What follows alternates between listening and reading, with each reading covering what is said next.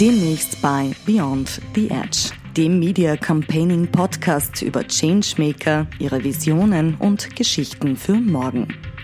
Warum du die nächste Folge nicht versäumen solltest, im Folgenden hörst du erste Ausschnitte aus der nächsten Folge des Media Campaigning Podcasts. Jeder kennt es wahrscheinlich und es scheint einem selbstverständlich. Und vor ein, Jahr, ein paar Jahren wäre es wahrscheinlich wäre es fast verschwunden gewesen. Die bunten Paradeiser. Die sind ein Riesenerfolg unserer Saatgutkampagne von damals. Ich bin wahnsinnig stolz in meinem Campaignerinnenleben, ähm, dass wir, dass wir diese Kampagne gewonnen haben.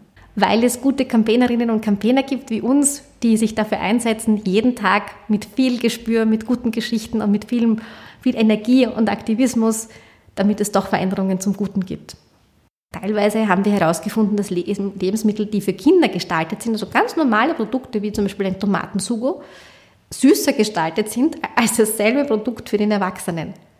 Und Zucker ist ein Rohstoff, der ähm, sehr schnell Geschmack vermittelt. Und es kann aber dadurch, dass er in vielen Lebensmitteln drinnen ist, schnell zu viel werden.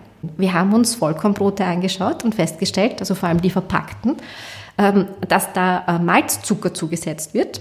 Und zwar nicht nur aus Geschmacksgründen, sondern um eine dunklere Farbe zu erwirken, weil die Kunden und Kundinnen angeblich mit, einem dunklen, mit einer dunklen Farbe des Brotes verbinden, dass das Brot vollwertiger ist.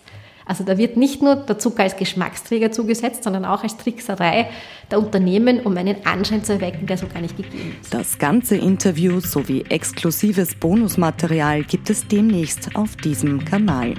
Jeden zweiten Montag im Monat neu auf mediacampaigning.net.